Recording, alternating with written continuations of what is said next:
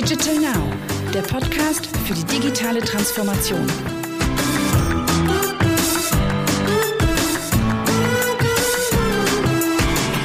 Herzlich willkommen zu einer neuen Episode unseres Valentic Podcast. Diese Folge dreht sich um die schönste Nebensache der Welt: Mode. Zumindest wenn es nach Fabians Gästen Jan Schuch und Jochen Schnell geht. Hier treffen nämlich Passion und Profession aufeinander Retail-Marketing-Spezialist und Fashionista Jan gewährt uns Einblicke hinter die Kulissen der Modewelt. Senior Principal Jochen bringt Zahlen, Daten und Fakten aus seiner langjährigen Beratungsexpertise im Fashion Retail mit. Und gemeinsam mit Moderator Fabian Bologna geht es um das Thema Data-Driven Fashion Retail. Verpasst auch nicht das nächste Live-Event mit Fabian, denn dann zeigt er uns, dass auch er ein echter Fashionista sein kann. Viel Spaß beim Hören! Hallo und herzlich willkommen zu einer neuen Folge des Valantic Digital Now Podcast. Mein Name ist Fabian Bologna, ich bin Consultant bei Valantic CX und ich freue mich heute ein wenig über das große Thema Handel zu sprechen, im Englischen Retail. Und um ganz genau zu sein, befassen wir uns heute mit dem Thema datengetriebener Handel, Data-Driven Retail und zwar in der Branche Fashion. Ich habe mir dazu tatkräftige Unterstützung geholt, dessen Expertise sich gleich jeden Augenblick selbst vorstellen darf. Ich begrüße Jan Schuch und Jochen Schnell. Hallo. Hi Fabi. Hallo Fabi.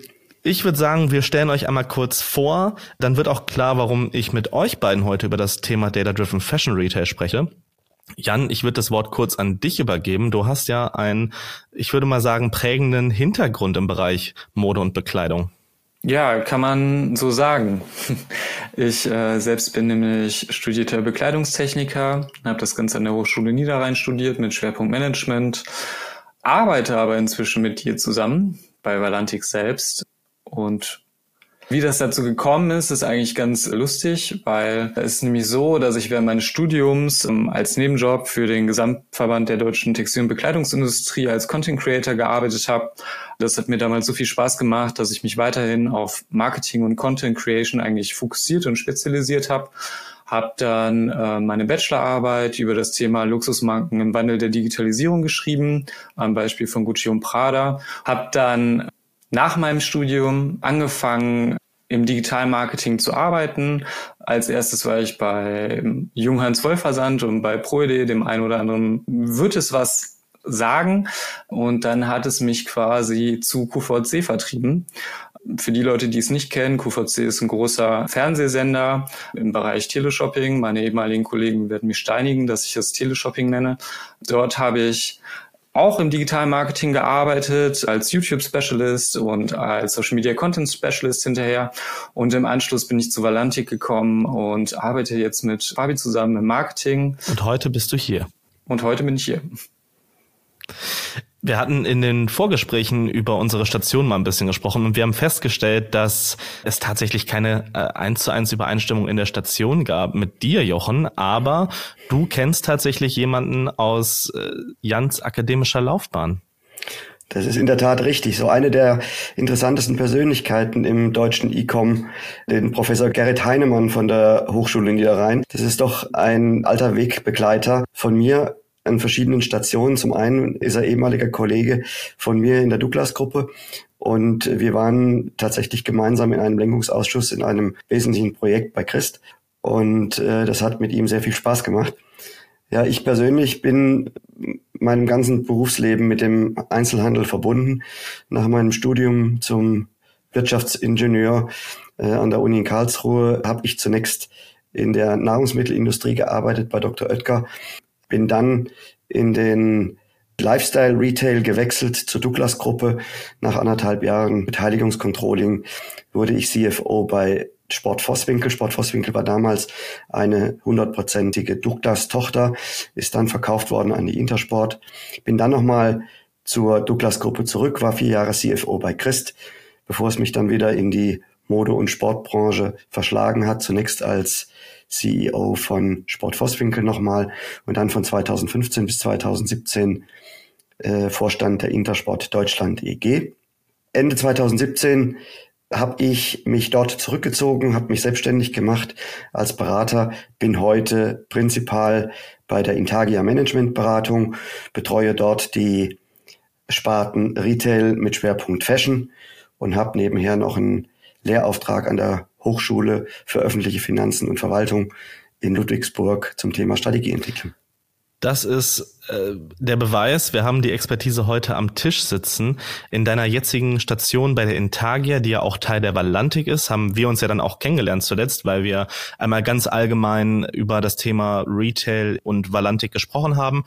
Und wir haben uns dann aber relativ schnell eigentlich darauf verständigt, dass das Durchspielen der Szenarien des digitalisierten und datengetriebenen Handels eigentlich am meisten Spaß macht direkt an einem Branchenbeispiel und haben uns dann gemäß auch deiner Erfahrungen und Expertise auf Modebekleidung, sprich Fashion geeinigt.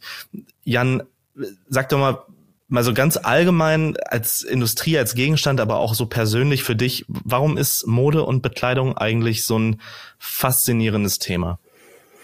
Naja, da fällt mir direkt das Schlagwort Vielfalt ein. Textilien und Bekleidung sind so vielfältig einsetzbar und begegnen uns in so vielen Bereichen in, uh, unseres Lebens. Egal ob beim Flugzeugbau, im Haushalt, in der Medizin, als schusssichere Weste oder einfach als Ausdrucksmittel der Persönlichkeit. Textilien sind so gesehen eigentlich immer dabei. Und so vielfältig die Einsetzbarkeit ist, ist auch die Industrie extrem vielfältig und vor allen Dingen extrem groß. Allein in Deutschland ist es so, dass die Industrie 28 Milliarden Euro Umsatz pro Jahr erwirtschaftet und mit circa 1400 Unternehmen zu den stärksten des Landes gehört. Mode ist, wie gesagt, Ausdrucksmittel der Persönlichkeit, für mich die schönste Nebensache der Welt.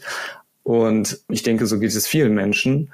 Wenn man mal überlegt, dass 60 Kleidungsstücke pro Jahr die deutschen Konsumenten kaufen und laut Schätzungen davon nur 24 Kleidungsstücke nie tragen, über den Überkonsum von Kleidung lässt sich sicherlich nochmal eine ganz eigene Diskussion führen. Fakt ist aber, dass er da ist, das Interesse. Mhm. mhm. Also eigentlich Textilien in jeder Ecke unseres alltäglichen Lebens. Ich war neulich auf einer Ausstellung 70 Jahre NRW und habe eine ganz alte Webmaschine gesehen, die im Textilland NRW mal zum Einsatz kam. Im Prinzip sowas wie ein antiquitarer Computer mit kleinen Stäbchen und Zylindern, die vorgegeben haben, wie was gewoben und gewebt wird. Also auch eine, eine Industriekomponente ganz stark mit drin verankert. Du hast gerade diesen persönlichen Bezug, aber auch Ausdruck zum Beispiel, ne, Ausdruck der Persönlichkeit mit, mit reingenommen. Deswegen würde ich gerne von dir, Jochen, wissen, ob du auch so ein, sagen wir mal, Fashionista bist, ja, oder ob du wirklich ein rein Business getriebenen Zugang zum Thema Mode und Bekleidung hast. Ja, selbstverständlich bin ich auch ein Fashionista. Wenn du so lange in der Modebranche arbeitest und dann nicht irgendwo ein bisschen dein Herz daran verlierst, dann bist du in der falschen Branche. Also für mich ist das eigentlich auch die schönste Branche der Welt. Ich bin natürlich so ein bisschen mehr auf der sportlichen Seite unterwegs gewesen, aber es ist einfach so. Die Branche beschäftigt sich mit den schönen Dingen des Lebens, beschäftigt sich oft mit Freizeit der Menschen Sie ist vielschichtig, sie ist kreativ. Wir haben es eben auch nicht nur mit Textilien zu tun, sondern auch mit Schuhen und Accessoires, die für mich auch eine wesentliche Rolle in der Modebranche spielen. Wir haben es mit unterschiedlichen Designs, mit Farben, mit unterschiedlichen Materialien zu tun. Und das meine ich mit vielschichtig. Diese Branche ist einfach faszinierend und hat so viele Facetten. Ja, absolut. Langweilig wird's da nicht.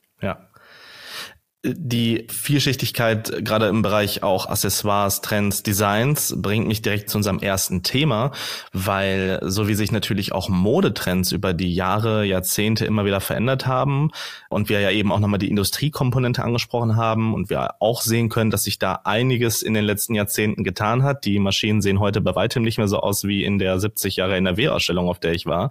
Würde ich gern einfach mal ein bisschen darüber reden, wie sich insgesamt gerade auch, sagen wir mal, Customer Client Facing das Geschäft mit der Mode ein Stück weit entwickelt hat in den letzten Jahren, auch ähm, aus einer, aus einer Buyer- und Customer Journey Perspektive. Jan, ich weiß von dir natürlich auch persönlich, dass du ein absoluter Fan bist, ja, und deine, deine Marken, deine Teile hast. Und ich habe mich eigentlich immer gefragt, wie hast du es damals in Zeiten vor der absoluten Internetvorherrschaft geschafft, überhaupt in Sachen Trends up to date zu bleiben? Und ist das nicht heute viel einfacher? Fragezeichen. Hm. Ja, das ist eine gute Frage. Früher war es ja letztlich so, dass die Trends von der Modeindustrie diktiert wurden. Einkaufen ging nur stationär im Laden und es gab zwei Kollektionen pro Jahr. Maximal vier wahrscheinlich. Nun bin ich ja noch keine 60 Jahre alt und bin in einer halb digitalisierten Welt groß geworden, die diesem alten Modell nur in Teilen noch entsprochen hat. Als ich mich als Schüler und Student intensiver angefangen habe, für das Thema Mode zu interessieren, fand eigentlich eine durch die Digitalisierung getriebene Demokratisierung der Mode statt. Durch Netzwerke wie damals Tumblr, Lookbook oder allgemein Blogs, die angefangen haben, wie aus dem Boden zu sprießen, konnte man auch außerhalb das erste Mal seiner Bubble inspirieren lassen und selbst auch Trends setzen vor allen Dingen. Einkaufen konnte man zwar schon online, allerdings nicht in der Geschwindigkeit und dem Ausmaß wie heute. Beispielsweise Online-Retouren konnte ich in den meisten Fällen nicht im Laden abgeben, weil es sich oftmals um verschiedene Unternehmen einer Marke handelte. Für mich persönlich war es damals noch sehr schwer, an besondere oder auch beispielsweise limitierte Sneaker zu kommen. Da ich nicht in Berlin, Mailand oder New York, sondern mhm. in der Provinz lebe, hat das Ganze damals auf jeden Fall sehr verkompliziert für mich als modeliebenden Menschen. Und da muss man, da muss man auch einhaken. In deinem Fall ist die Provinz tatsächlich die Provinz in direkter Zuzugnähe zu Düsseldorf, ja. das ja auch eine absolute Modestadt ist. Also selbst da war man schon ein bisschen ausgeklammert. Total. Äh, man wird es vielleicht nicht glauben, aber es ist tatsächlich der Fall. und, und, und heute liegt dir die Welt zu Füßen. Quasi, kann man, kann man fast so sagen. Wenn, dann gibt es nur noch künstliche Beschneidung. Ne? Äh, heute sind wir auf jeden Fall einen Schritt weiter. Über Social-Media-Netzwerke findet ein schneller Austausch statt. Um einzelne Produkte entsteht in kürzester Zeit durch das Internet ein Hype. Trends werden aus der Community geboren Modemarken lassen sich derweil auch von ihrer Community inspirieren für ihre neuen Kollektionen beispielsweise. Wenn man da an Gucci zum Beispiel denkt, haben die User und die Anhänger der Marke, so nenne ich sie jetzt zumindest mal, im Kontext mit der Marke ganz oft das Hashtag Guccification genutzt und Gucci hat dann eine Saison später eine Kollektion veröffentlicht, wo Kleidungsstücke genau mit diesem Hashtag zu sehen waren tatsächlich.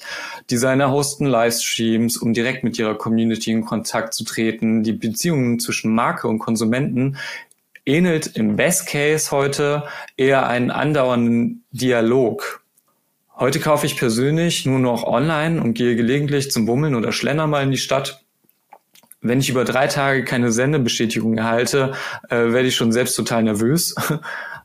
Zum anderen konsumiere ich heute bewusster Kleidung. Also ich informiere mich im Vorhinein viel mehr, kaufe eher bei Marken, wo ich das Gefühl habe, eine gute Qualität in Schnitt und Stoff zu bekommen.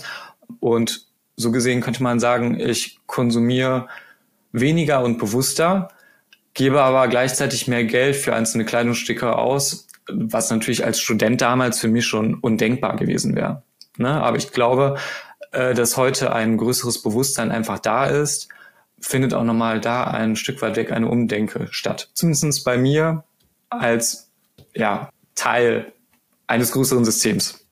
Genau, als eine bestimmte Käufergruppe auch letztlich. Ne? Ähm, ich meine, was du ja gerade beschrieben hast, was du ja gerade beschrieben hast, ist einfach, äh, und ich fand den Begriff der Demokratisierung der Mode da auch besonders schön, weil dort das erste Mal Kanäle, die nicht von der Marke und vom Designer gesteuert worden sind, als essentieller Bestandteil der, der, der, der des ganzen Prozesses auch betrachtet werden konnten über Blogs, Social Media, das jetzt auch on the rise ist quasi. Absolut. Und an dem Punkt haben wir noch gar nicht über Influencer-Marketing beispielsweise gesprochen ne, und welchen Impact diese Leute auf die Modeindustrie an sich gehabt haben. Absolut, zumal einige von diesen Kanälen natürlich auch mittlerweile dazu dienen, Mode direkt zu kaufen. Ne? Also wir haben nicht nur in der in der Trend und der Produktgenerierung und Hypegenerierung, Community Building und so weiter und so fort eine Veränderung hin zu mehr Kanälen gehabt, sondern auch die Kaufkanäle haben sich natürlich um ein Vielfaches erhöht. Das ist ja ähm, im Zweifelsfall schon eigentlich ein ganz anderes Geschäftsmodell, wenn man so möchte. Ne? Ähm, ich, ich sehe dich nicken, Jochen. Wir hatten mal ein bisschen darüber gesprochen, dass es ja eigentlich ähm, da gar keinen Stillstand gibt, sondern das Geschäftsmodell sich ja immer weiterentwickelt und, und man jetzt auch von verschiedenen Geschäftsmodi der Zukunft auch spricht.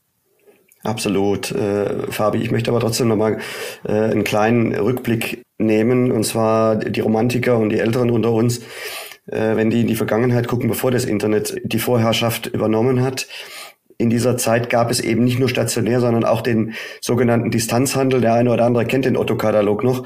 Und äh, das war eigentlich der Vorläufer, wenn man mal genau guckt, zu unserem Online-Business. Also es war der Distanzhandel, es war die Bestellung, die ich von zu Hause getätigt habe, allerdings wesentlich unkomfortabler. Aber es gab es damals schon. Also wir hatten eigentlich, wenn man mal äh, so schaut, zwei Kanäle, den Stationärhandel und wir hatten das Distanzgeschäft.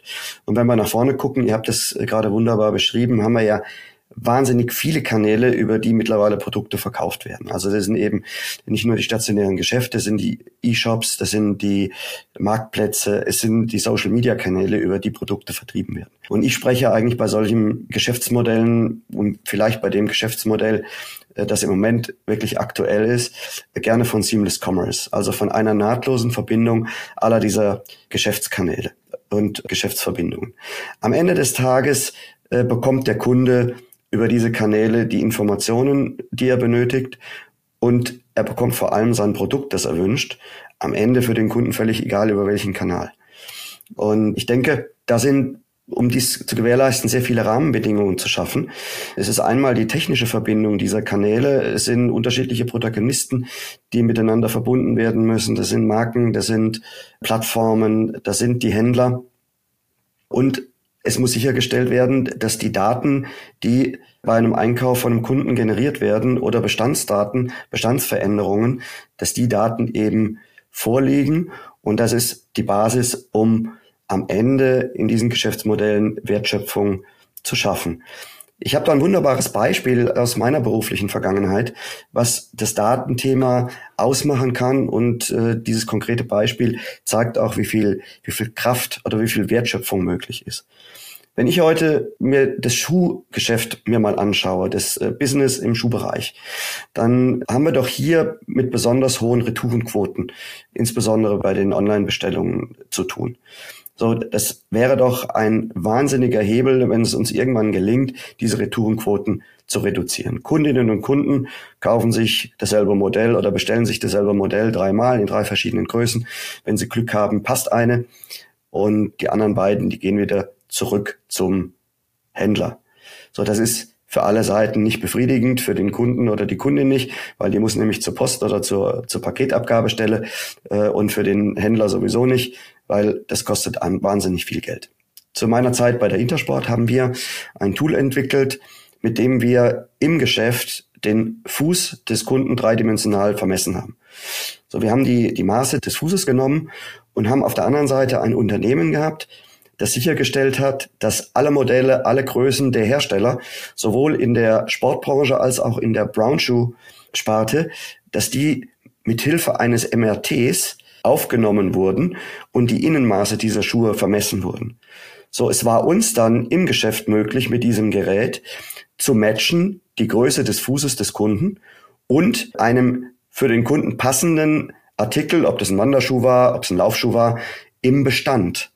So, das heißt, wir konnten dem Kunden eine Auswahl bieten an Größen und Marken und Modellen, die dem Kunden auch gepasst haben. Wir haben eine Treffergenauigkeit gehabt von 99,5 Prozent. Denken wir dieses Thema mal weiter. Hätte ich eine Größen-ID, ich würde meinen Fuß vermessen, ich hätte eine Größen-ID und könnte diese Größen-ID bei jedem Schuhkauf anwenden. Das wäre für mich genial. Nicht nur, nicht nur für dich, das wäre, glaube ich, für viele Menschen ein absoluter Traum und äh, für die Umwelt sowieso. Ich glaube, dass wir hier aber nicht mehr weit weg sind. Ich glaube, dass wir hier kurz davor sind, Branchenlösungen zu haben. Aber die Komplexität, das als Branchenlösung zu etablieren, die haben wir da. Und das zeigt auch die Schwierigkeit, diese Daten letztendlich konsequent und effizient in der Branche zu nutzen. Mhm. Aber die Wertschöpfung, die da drin liegt, ist gigantisch. Mhm. Absolut. Absolut kann ich nur zustimmen. Du würdest sehr viele Probleme lösen. also für mich, meine persönlichen Probleme, äh, wenn es das schon geben würde. Ne? Also wie du schon mhm. meinst, die Technik dafür ist ja auch schon da. Ne? Ähm. Alles, das gibt es, das gibt es. Es gibt es aber nicht branchenübergreifend. Also es gibt es in Einzellösungen, also wir hatten das, wir konnten das anwenden und äh, es war sehr erfolgreich. Und am Ende des Tages führt das dazu, am Ende die Retouren zu minimieren, den Kunden zufriedenzustellen und wirklich Kosten zu sparen. Mhm. Also ich, jetzt gibt's natürlich, das hatten wir eben schon einmal kurz äh, tangiert, verschiedene Arten von Käufergruppen. Ja, einfach in diesen ganzen Geschehen. Und natürlich wird es auch weiterhin die Menschen geben, die sich einen Pullover äh, in drei verschiedenen Farben bestellen, um ihn einfach anzuprobieren und auszutesten. Aber auch da verspricht natürlich Technologie eine gewisse Lösung parat zu haben mit Virtual Models und so weiter und so fort. Aber da wollte ich jetzt gar nicht tiefer rein. Ich wollte eher wirklich auf diesen Umstand, dass äh, man tatsächlich auch das statistisch zeigen und belegen kann, die, die 24 Kleidungsstücke, Jan, von denen du eben gesprochen hast, die einfach gekauft und nicht angezogen werden werden. Da gibt es Erhebungen zu, dass es halt einfach bis zu 60 Prozent daran liegt, dass eben nicht der optimale Fit vorliegt, ja, und das, was du, Jochen, gesagt hast, dass die Leute dann nochmal zurück zur Post laufen müssten, im Zweifelsfall auch nicht gemacht wird. Ne? Ich sehe da zwei Möglichkeiten. Ne? Entweder man bringt flächendeckend diese Fashion ID, ja, am besten irgendwie unternehmensübergreifend, branchenübergreifend an den Markt und vermeidet es darüber. Oder man schafft halt dafür einfach einen, Aftermarket, einen Second-Hand-Markt. Ich meine, Modedistributoren und Händler haben sich ja längst weiterentwickelt vom einfachen Produzenten, sondern sind ja auch mittlerweile Marktplätze geworden. Da müsste man auch eigentlich den ganzen Aftermarket-Bereich da reinschieben. Und auch, man sieht es ja an diesem rasanten Aufstieg von Kleiderkreise, die jetzt äh, sich ein bisschen internationalisiert haben und zu Vinted geworden sind. Da gibt's ja einen enormen Bedarf und Nachfrage nach diesen Themen. Absolut, Fabian. Und wir dürfen eins nicht vergessen, Sustainability ist in dieser Branche im Moment das Schlagwort schlechthin. Ja. Und all diese Themen, die wir jetzt gerade kurz angerissen haben, die zahlen ja darauf ein. Wenn wir Wegezeiten sparen, wenn wir Transportwege sparen. Wenn wir am Ende des Tages die Produkte auch nutzen, die wir mhm. bestellen, dann zahlt es auf mhm. dieses Thema. Ich habe äh, beim, beim Durchscrollen meiner Feeds immer wieder ein paar Schlagwörter drinne, die sich zu wiederholen scheinen. Ähm, die ja auch ganz stark auf das Thema Sustainability, Nachhaltigkeit und Co. einzahlen. Zum Beispiel das Thema Slow Fashion. Slow Fashion vor allen Dingen im Kontrast zu Fast Fashion oder auch Ultra Fast Fashion. Vielleicht sollten wir hier nochmal ganz kurz ein bisschen die Begrifflichkeiten klären. Jan, äh, Slow versus Fast versus Ultra Fast Fashion. Wie kann man das auseinanderhalten? Ja, also im Grunde genommen. Das eine ist langsam, das andere ist schnell, das andere ist noch schneller. ja, genau. Das ist es. Nee, also wenn man sich das runterklustert, dann ist es so, dass Slow Fashion buchstäblich für die Entschleunigung der Modeindustrie steht. Das heißt, der Konsum soll verlangsamt und Kleidung länger getragen werden, Ziel ist es damit, bessere Bedingungen für Mensch und Natur zu schaffen. Sprich, hohe qualitative Materialien, eine Herstellung in unserem Fall innerhalb Europas zu besseren Arbeitsbedingungen und somit halt ein mehr oder weniger nachhaltigeren Produkt am Markt. Was natürlich auch dazu führt, dass die Produktkosten an sich erhöht werden dadurch ne? und die Marge wahrscheinlich auch geringer sein wird. Wenn man sich jetzt dazu im Verhältnis Fast Fashion anguckt, dann sind das eigentlich im Grunde genommen immer vertikalisierte Unternehmen.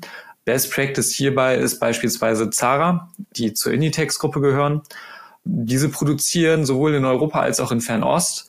In Europa, sprich in Spanien, der Türkei und so weiter und so fort, um schneller am Markt agieren zu können und schnell auf neue Trends reagieren zu können, auch in dem Fall. Und in Fernost werden Teile dann halt in die Produktion gegeben, die halt günstig produziert werden können in Masse für den weltweiten Markt oder jetzt in unserem Fall halt Europa, mhm. um halt hier einfach den Preisdruck zu senken, die Marge hochzuhalten und so günstig wie möglich die Produkte auch an die Endverbraucher weitergeben zu können. Damit verbunden sind natürlich auch ein Stück weit weg geringere Qualitäten im Verhältnis zu Slow Fashion und ein Erfolgsgeheimnis mhm. der Fast Fashion ist natürlich auch, dass sie sich sehr eng an den Designer-Kollektionen bedienen. Sprich, Sachen laufen gerade auf dem Laussteg, werden abgekupfert, mhm. dann natürlich in einer anderen Form recht schnell auch auf den Markt geworfen. Zudem ist es so, dass das ständig ändernde Angebot zu günstigen Preisen oftmals mhm. Konsumenten auch zu Impulskäufen mhm. verführt, sage ich jetzt mal. Ne? Wir bewegen uns hier, ich habe ja gerade eben schon gesagt, Standardgemäß ist es so, dass es zwei bis vier Kollektionen pro Jahr gibt. Im Fast Fashion Bereich befinden wir uns da beispielsweise bei Zara bei circa 24 Kollektionen pro Jahr und bei H&M waren es glaube ich ähm, mhm. so ungefähr bei zwölf. So, jetzt haben wir einmal die Abgrenzung Slow Fashion versus Fast Fashion, aber was ist dann Ultra Fast Fashion? Inzwischen gibt es halt auch Unternehmen am Markt, die noch schneller agieren können, wie so ein Fast Fashion Unternehmen wie Zara. Äh, die Rede hierbei ist beispielsweise von Shein. hier mhm. redet man eigentlich schon fast von Ultra Fast Fashion, weil sie Shein die die TikTok Brand, so habe ich sie bei mir im genau, Kopf vor allem. Genau, wo wir eigentlich gar nicht mehr von Kollektionen an sich reden können, sondern die äh, bei denen ist es halt tatsächlich so, dass die ungefähr 1000 Produkte pro Tag ja in ihren Shop laden und der Shop insgesamt 600.000 Artikel 24/7 im Bestand hat. Was natürlich ungemein ist an Wahnsinn. Produktion, an Massenproduktion und das auch alles zu einem Preis, der sich mhm. im Bereich von, keine Ahnung, zwei bis zehn Euro bei vielen Teilen halt einfach handelt, wo man sich schon fragen muss, wie kann das so günstig produziert werden? Mhm. Was du, was du gerade sagtest mit den Impulskäufen, das ist ja im Zweifelsfall aus einer Perspektive für Menschen, die sich im Bereich Customer Engagement und Customer Experience, so wie wir Gedanken machen, ja ein Glücksgriff. Ja, ich schicke einen Impuls raus, der Konsument, die Konsumentin reagiert auf diesen Impuls und greift zu. Ähm, nichtsdestotrotz stehen wir vor immensen Problemen, was was die Nachhaltigkeit auch der Branche angeht. Das heißt, eigentlich würde man ja eher sagen, ein bisschen mehr Klasse statt Masse. Aber was ich ganz interessant interessant finde in deiner Ausführung war, dass du das Thema aufgegriffen hast, was Jochen eben schon vorweggenommen hat, und zwar ähm, wenn man wenn man bestimmte Lösungen, innovative Lösungen anbringen möchte, dass sie halt eben branchen- oder beziehungsweise unternehmens- oder markenübergreifend stattfinden müssen. Du hast eben den Punkt Vollvertikalisierung genannt, weil das ja natürlich im Zweifelsfall der Hebel ist, ja, wirklich auch mit einem hochperformanten Geschäftsmodell an den Markt zu gehen. Ähm, quasi eigentlich die Wertschöpfungskette end-to-end -end im Griff zu haben. Ne? Also auch wenn Ultra Fast Fashion jetzt ein Stück weit wie, ja, ich sag mal, die perfekt vollendete Variante von Data-Driven Fashion Retail klingt, äh, muss man sich ja im Zweifelsfall das beste Teil da rausschneiden, ne? schön das Filetstück raus, und zwar die vollvertikalisierte Betrachtung, end-to-end, -end, und darauf eben auch arbeiten, um, um bestimmte Gains einfach zu, zu machen. Ja, die Frage, die man sich sicherlich auch ethisch noch stellen muss, ist das recht zu fertigen, zu so günstigen Preisen zu produzieren, Designerkollektion eins zu eins quasi auch zu kopieren. Aber was den Seamless Commerce und die Vertikalisierung eines Unternehmens angeht, kann man sich sicherlich das eine oder andere dabei abgucken. Mhm. Jochen, wie ist das denn in deiner Erfahrung? Weil ich meine, in den Positionen, in denen du warst, spielt natürlich nicht nur der einzelne Kaufmoment, die einzelne Kaufentscheidung eine Rolle. Da geht es natürlich um viel mehr. Da geht es wirklich von, wo wird wann wie produziert, über wann trifft es wo ein. Es ist ja nicht mehr nur eine Disziplin, die, die das steuern kann. Ähm, du hast wahrscheinlich, wenn du auf deine Prozesscharts geguckt hast und um zu schauen, wo kann man hier und da vielleicht noch ein bisschen Prozesskosten optimieren, einen ein Prozess größer als äh, die durchschnittliche Raumwand an der, an der Tapete kleben gehabt. Ja, das ist schon richtig. Wenn man das End-to-End -End betrachtet, da äh, wird das Thema schon recht komplex. Ich würde aber ganz, ganz kurz nochmal äh, auf diese ähm, Modelle eingehen und dann nochmal den Impact von Data-Driven Fashion Retail geben. Also letztendlich ist es so, dass Data-Driven Business eigentlich alle Geschäftsmodelle steuert. Also wir müssen dahin kommen oder wir werden dahin kommen, dass Daten äh, alle Geschäftsmodelle steuern. Letztendlich ist das Ziel, über diese Daten gestützte Steuerung der Prozesse Zeit zu gewinnen und so ein bisschen eine andere Sichtweise auf die, sagen wir mal, gewachsenen Prozesse und Zeithorizont zu gucken. Früher war es so, dass wir zwei Saisons angeguckt haben in der Fashionbranche. Früher Sommer, Herbst und Winter. Der Jan hat es gerade gesagt, wenn wir Unternehmen haben, die zwölf Kollektionen bringen, dann haben wir im Prinzip eine monatliche Sichtweise, einen monatlichen Horizont.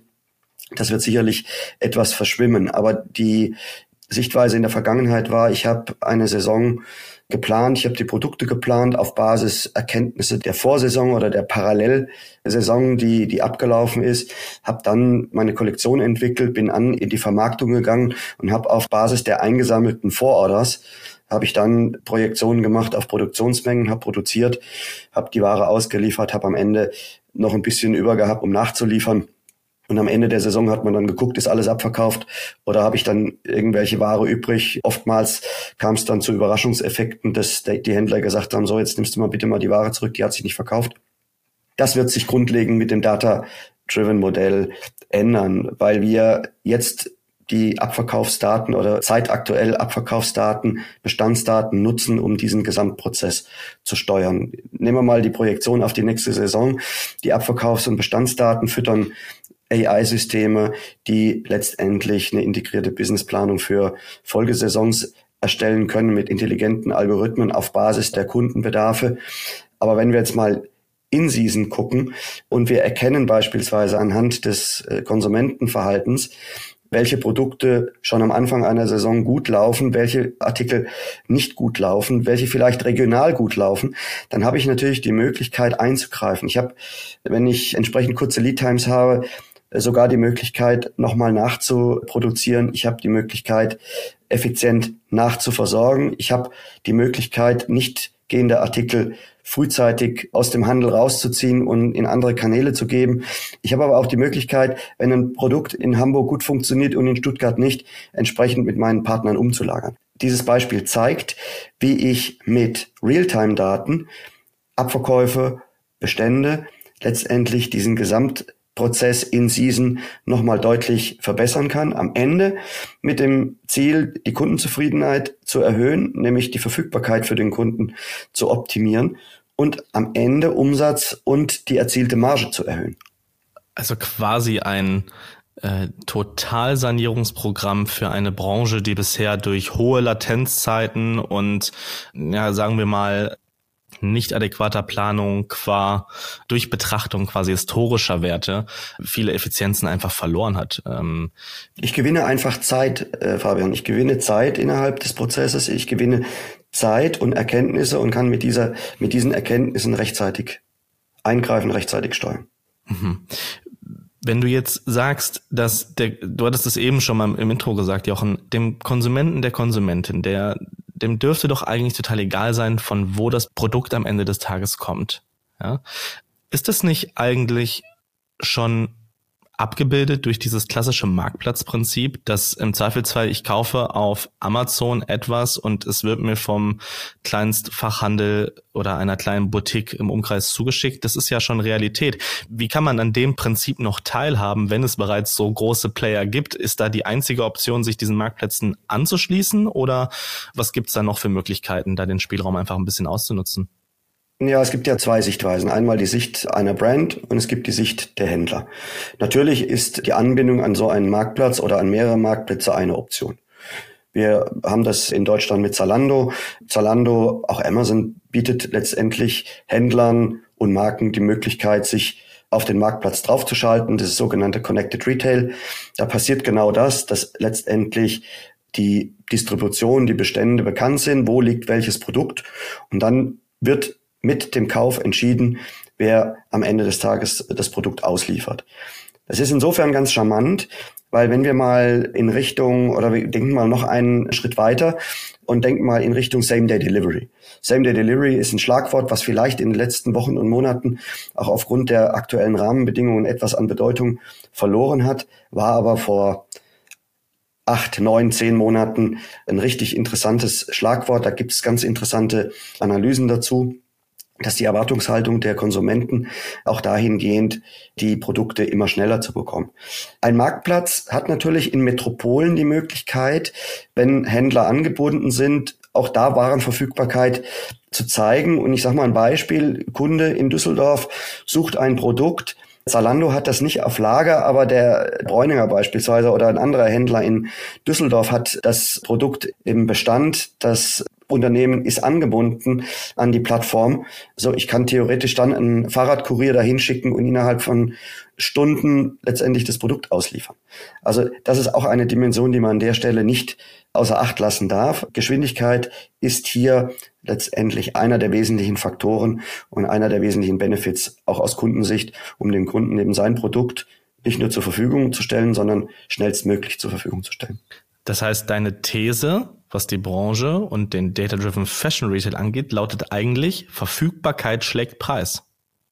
Weil wir reden über Zeitgewinn, Zeitgewinn, schneller liefern, Verfügbarkeiten abschöpfen. Ich meine, natürlich darf der Preis nicht überproportional über der Verfügbarkeit liegen, aber ähm, es scheint ja wirklich so, als würde Zeit das maßgebende Kriterium einfach in der Branche sein und bleiben. Fabian, das ist äh, etwas ambivalent, weil das hängt ein bisschen von den Rahmenbedingungen ab. Wenn wir jetzt die aktuellen Rahmenbedingungen äh, um uns herum sehen, äh, würde ich sagen, gewinnt der Preis schon wieder mehr an Bedeutung. Aber es ist in der Tat so, dass der Faktor Zeit sicherlich auch eine Rolle spielt. Und auch hier gibt es Analysen, dass es nicht unerheblich viele Kundinnen und Kunden gibt, denen die Verfügbarkeit wichtiger ist und die auch bereit sind, da einen Ticken mehr zu bezahlen. Also sicherlich nicht exorbitant mehr, aber es gibt die Analysen, die sagen, Kunde ist für eine sofortige Verfügbarkeit auch bereit, etwas mehr in die Tasche zu greifen. Aber sehr mit Vorsicht zu genießen. Das wird sich in der Sichtweise schnell ändern, je nachdem, wie die makroökonomischen Rahmenbedingungen sich entwickeln. Also im Moment würde ich sagen, eher schwieriger, aber vom Dreivierteljahr, ja, war das Thema doch mhm. sehr, sehr viel präsenter. Das ist wahrscheinlich wahr, wobei ich immer mal wieder gehört habe, dass die gerade Luxusmarken, wobei wir wahrscheinlich jetzt über einen Luxus reden, der äh, sich äh, von klassischen Einkommensverhältnissen da stark und deutlich abhebt, ja, im Zweifelsfall immer weniger verliert als das durchschnittliche Segment, würde ich eher mal sagen. Also da ist wahrscheinlich dann auch wieder eine Differenzierung aufzumachen, zumal so Marken natürlich auch einen ganz anderen USP vertreten, für was ganz anderes stehen und man dann ja wahrscheinlich wirklich gar nicht mehr von der alltäglichen Kleidung ausgehen braucht, sondern von wirklichen Statements. Gerade für solche Marken ist es natürlich äh, irgendwo die Möglichkeit, sich wieder besser darstellen und allein stellen zu können. Ne? Gerade auch digital, neue digitale Experience irgendwo auch möglich zu machen und Experience rund um ihre Produkte aufzubauen. Wohingegen natürlich andere Marken und äh, andere Händler, die ein Otto-Normalpublikum im Zweifelsfall betreuen, diese Möglichkeiten gar nicht haben. Ja, ich habe irgendwie letzte Woche noch gelesen tatsächlich, dass der Luxuskonsum nach wie vor uneingeschränkt eigentlich ist und stärker sogar, glaube ich, noch konsumiert wird wie in den letzten Jahren. Was, denke ich, all in all mit der grundsätzlichen Digitalisierung und dem Budget oder dem Umsatz, der hinterliegt, einfach einhergeht. Ja, und äh, hier spielt natürlich auch eine Rolle, dass diese inflationären Entwicklungen, die wir im Moment haben, auch dazu führen, dass da, wo Geld da ist, dass es eben auch investiert wird und dass man dann eben auch die Anschaffungen tätigt.